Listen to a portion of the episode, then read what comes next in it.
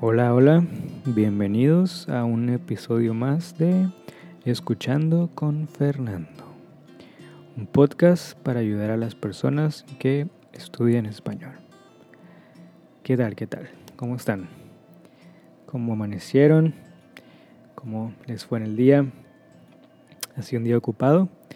¿Ha sido un día cesante o ha sido un día calmado? Porque decidieron escuchar el podcast en este momento. están rumbo al trabajo, están en el gimnasio, están a punto de dormir. Mm, me pregunto. bueno, el día de hoy quisiera hablarles sobre un tema relacionado con este podcast y ese tema es ¿por qué estudiar español? o simplemente las cosas relacionadas con estudiar español. ¿Y ustedes por qué, por qué estudian español?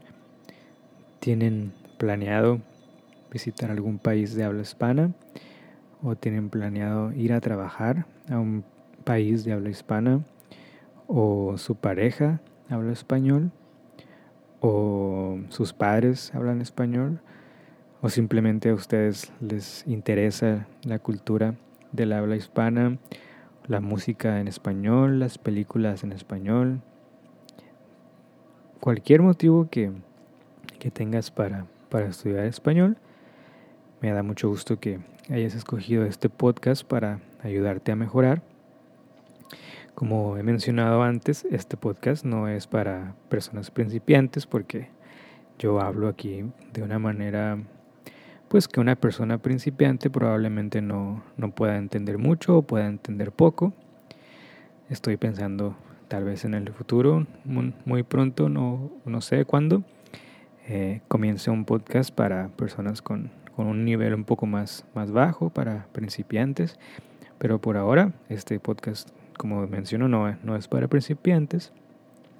Pero mm, yo creo que la mejor forma para eh, reforzar lo que ya sabes de español es escuchando español, ¿no? sobre todo pues de una persona nativa, de una persona que su lengua es español, desde que nació ha hablado español, lo entiende muy bien, lo habla muy bien, y pues eh, qué mejor que aprender de alguien así, ¿no?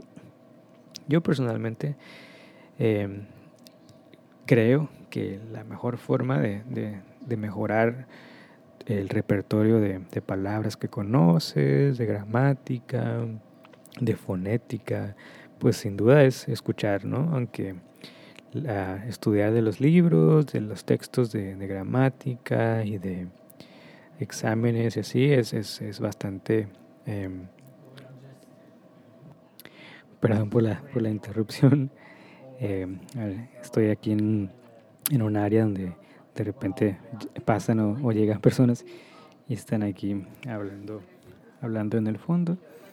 Espero que no, no se escuche mucho sus voces, pero como decía, eh, estudiar los libros de texto y los ah, ejercicios gramaticales, los exámenes, pues es de mucha ayuda, evidentemente, pero no hay nada como, como escuchar, escuchar, escuchar para, para mejorar con, con tu aprendizaje.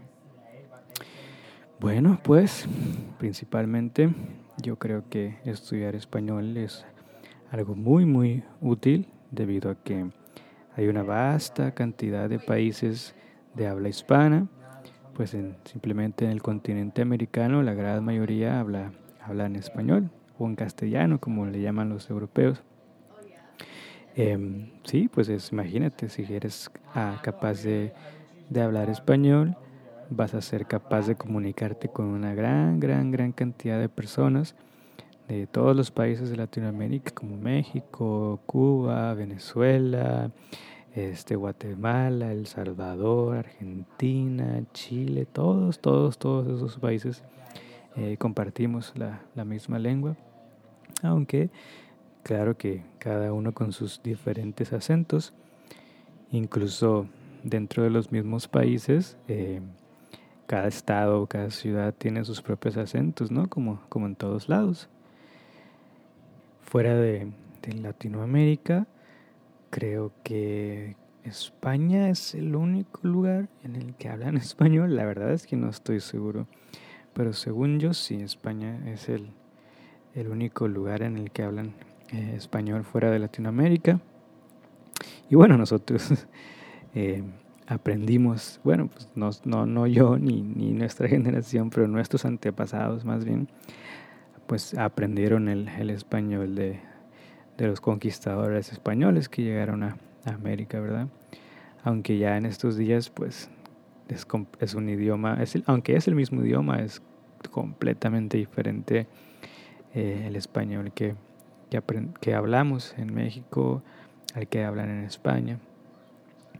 Eh, ¿Ustedes por qué deciden escuchar eh, alguien que habla español mexicano?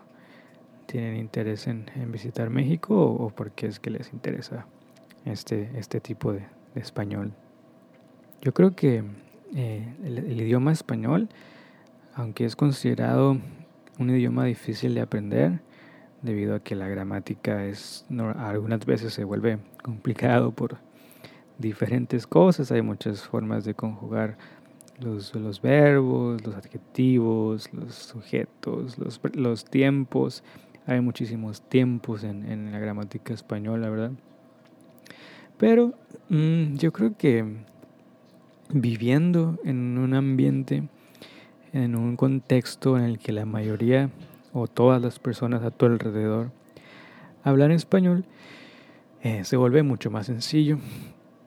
Sobre todo si escuchas este podcast eh, todos los días y eh, te acostumbras a, escuchar, a escuchar el, el, idioma, se vuelve más sencillo. Cuando escuchas el, el idioma todos los días, las palabras, aunque algunas veces no las entiendas, se quedan ahí, se quedan en tu cabeza, se quedan en tus pensamientos, en tus recuerdos.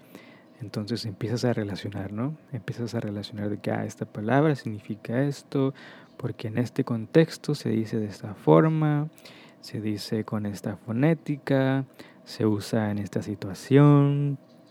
Bueno, el, yo estoy hablando eh, personalmente de, del, del español mexicano, ¿no? Algunas palabras, algunos eh, modismos en otros países pues son diferentes, incluso, eh, incluso en los mismos estados de México, como ya mencioné, cada uno tenemos nuestras formas de hablar, nuestros diferentes modismos, nuestros diferentes acentos, ¿no? Yo siento que mi acento ha cambiado mucho a lo largo de los años porque pues me he movido de ciudad en ciudad, más creo conservar principalmente el acento de, de mi ciudad natal. Em, aunque cuando estoy hablando en este podcast intento hacer un, un, acento un poco más neutro para que sea más, más fácil y usar no, no tantos modismos porque pues es algo, los modismos son algo muy local que si tú lo aprendes aquí probablemente no, no lo puedas aplicar en, en ninguna otra situación. Entonces, eh, trato de, de, hablar de la forma más sencilla y más plana, más eh, neutral que se pueda. Aprender español yo creo que puede tomar poco tiempo o mucho tiempo dependiendo de, de la dedicación que le des y también del idioma que tú hables porque evidentemente no es lo mismo para una persona que habla italiano, portugués, aprender español que para una persona que habla, qué sé yo, finlandés o chino o otros idiomas que no están para nada relacionados con el español. Yo creo que una persona que habla italiano o portugués puede aprender español en muy, muy corto tiempo, tres, cuatro meses, si está viviendo en un contexto con, rodeado de personas que hablan español, y tal vez un poquito más largo si, si no está en un contexto de, de personas que hablan español. Pero para una persona que, digamos, eh, que habla japonés, pues sí le tomaría un poco más de tiempo, ¿no? Aunque yo he visto casos en que las personas les toma 6, 7 meses eh, de vivir en México para ya poder estar hablando español fluidamente. Y para mí es, es impresionante porque aprender un idioma tan complejo como el español en, en tan corto tiempo es de reconocerse. Pero en fin, hoy les quería hablar esto sobre el idioma español. Mi consejo es que escuchen, escuchen mucho, mucho español, escuchen música en español, vean películas en español. Cuando vean eh, películas con, en otro idioma, traten de poner los subtítulos en español para que se familiaricen con las palabras. Traten de hacer ejercicios de fonética diariamente, repetir, digamos, lo que, lo que yo digo en este podcast. Por ejemplo, si yo digo comer, vamos a comer, voy a, al parque, no sé, con palabras, ejemplos, lo que sea, traten de, de imitar la fonética de las palabras que estoy diciendo para que su, su paladar, su garganta, se, se vaya acostumbrando al, a la pronunciación del español. Pero en fin, eh, esto es lo que les quería hablar hoy sobre eh, aprender el idioma español. Espero que les dé un poco de ánimos y, se sigan esforzando en aprender el idioma. Sigan escuchando este podcast para mejorar su comprensión del español.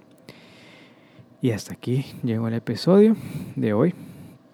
Eh, Espero que les haya gustado, que les sea útil y como siempre muchas gracias por escuchar, muchas gracias por apoyar. Nos vemos en el siguiente episodio. Hasta luego. Chao, chao.